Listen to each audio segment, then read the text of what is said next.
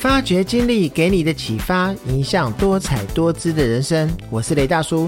每一集的节目呢，我会跟大家聊一聊一些生活的经历以及经验，希望您也能够有所共鸣，或者能够带给你一些生活中的启发。近日呢，最火红的电影莫过于经典电影《捍卫战士》Top Gun 续集《捍卫战士独行侠》了。那这一部续集电影呢，原本预计在二零二零年就上映，但是啊，因为疫情的关系，一拖就是两年。终于呢，粉丝等了三十六年的 Tom Cruise 带着全新的续集飞回来了。那不仅是如此呢，让人敬佩的是，里面所有的特技训练的一些计划，都是由 Tom Cruise 亲自替演员设计的。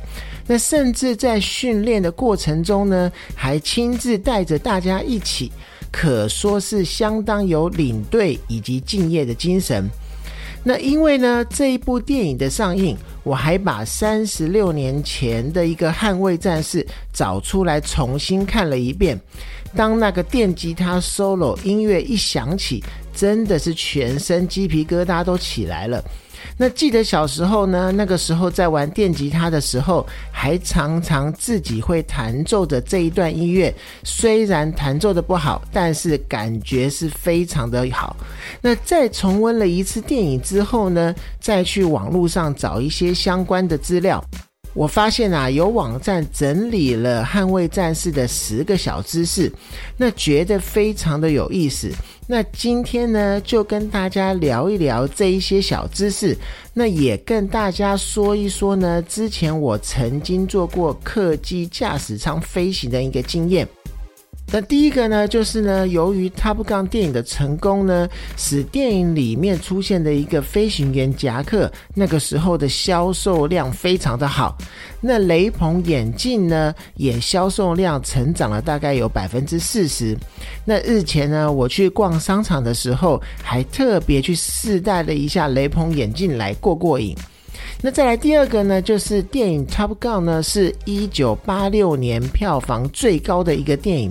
那上映的时候呢，它的戏院数更是在开演之后一直增加。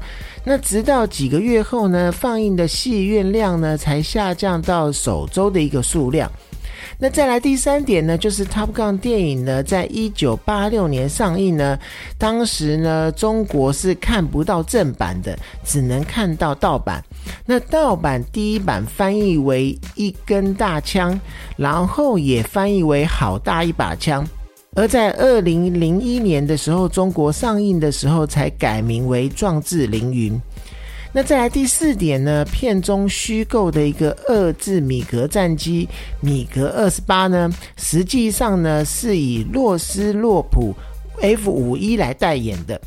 那再来第五点呢？电影在企业号航空母舰 CVN 六五上拍摄。那企业号航空母舰呢，是美国海军第一代以及世界第一艘核子动力的一个航空母舰。那再来讲到第六点呢，Top Gun 电影呢成为了美国海军另类的一个招募广告。那当时啊，海军声称想成为飞行员的年轻人猛增了百分之五百。那军方甚至在一些影院呢都设置了一些招募的摊位，这也是我觉得一个很好的例子。如果啊可以用这样类似的经验。让喜欢从军、真正想要从军的年轻人增多，何尝也不是一件好的事情？再来第七点呢，《Top Gun》电影呢，当时在香港上映的时候，粤语的主题曲《激情》是由林忆莲所主唱的。然后第八点呢，方基莫那个时候根本不想演出这部电影，因为啊，他觉得这个剧本很愚蠢，甚至呢，自己很不喜欢好战的一个电影。那第九点呢？导演东尼斯考克呢，曾经给 Tom Cruise 一套飞行课程的书籍。那之后呢，Tom Cruise 学习开飞机之后呢，还拿到了执照。那这一点我真的非常佩服他的敬业，也羡慕他呢可以开飞机遨游天际。那第十点呢，Tom Cruise 对于老式战机真的是情有独钟。在 Top Gun 独行侠里面的 P 五一野马战斗机呢，就是他自己拥有的飞机。而我们聊完了捍卫战士的十个小知识，我想啊，来跟大家分享一下我曾经坐过飞机驾驶舱的一个感觉。记得呢，那是之前在复兴航空当空服员的一次难忘的经验。那时候啊，因为空服员的调度呢，所以呢，我们有时候会搭公司的航班到高雄或者是台南，然后呢，再从那里接飞机飞到下一个目的地。那有一次呢，我们有四位空服员要乘坐乘客的位置到高雄。但是啊，到起飞前呢，临时多了一位乘客，所以呢，会有一位空服员没有座位。那当然呢，飞机上又没有所谓的站位，所以呢，地勤人员与机长商量之后呢，决定由一位空服员去做驾驶舱。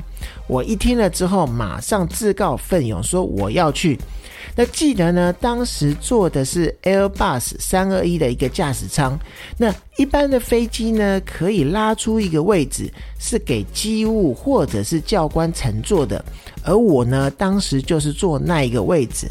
从起飞啊，一直到降落，真的让我学习到非常多难忘的经验。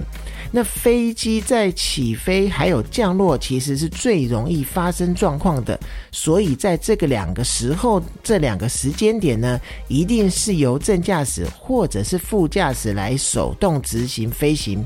那到了平飞之后呢，就可以交给自动驾驶 （Autopilot）。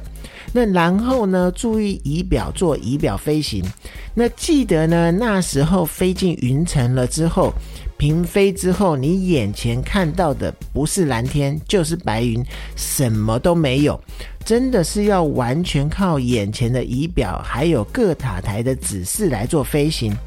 因为呢，我是没有近视眼的，所以啊，当时飞行的教官一直鼓励我考飞行员。那当我看到一堆仪表的时候，我回答他说：“这个这么难，我哪有办法？”那只见他呢，毫不犹豫的回答我说：“飞行员呐，真正的价值不在于开飞机，甚至呢说只要教我一天，我就会飞了。”那他说呢，最重要的价值是如何在发生状况的时候，在不到一秒的时间就要能够想到处置的方式，甚至呢，在不慌不忙的一个状况下依序去执行。那毕竟呢，上百人的性命就掌握在你的手中。那听完了这些，我开始更对飞行员有无尽的佩服。在台湾呢，甚至在各国都有很多的民航机的飞行员是从空军退役的。那他们的飞行经验呢，以及危机处理的一个能力，绝对是毋庸置疑的。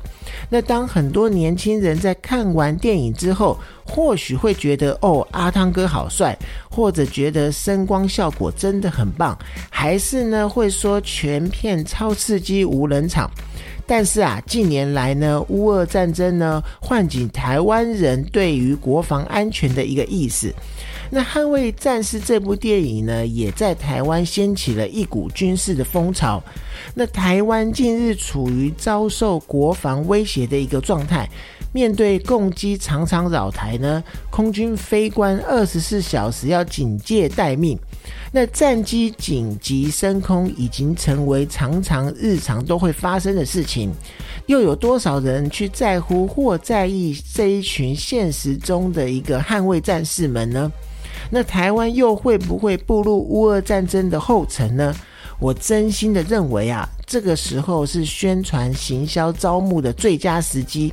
那主管机关呢，也可以借此机会呢，去建立一个民众国防的意识，那设法改变民众一些刻板的印象，也因为这样去帮国军发声，招募有意从军的一个青年，让这一部电影呢，不只是帅而已，也是一个可以向往的方向。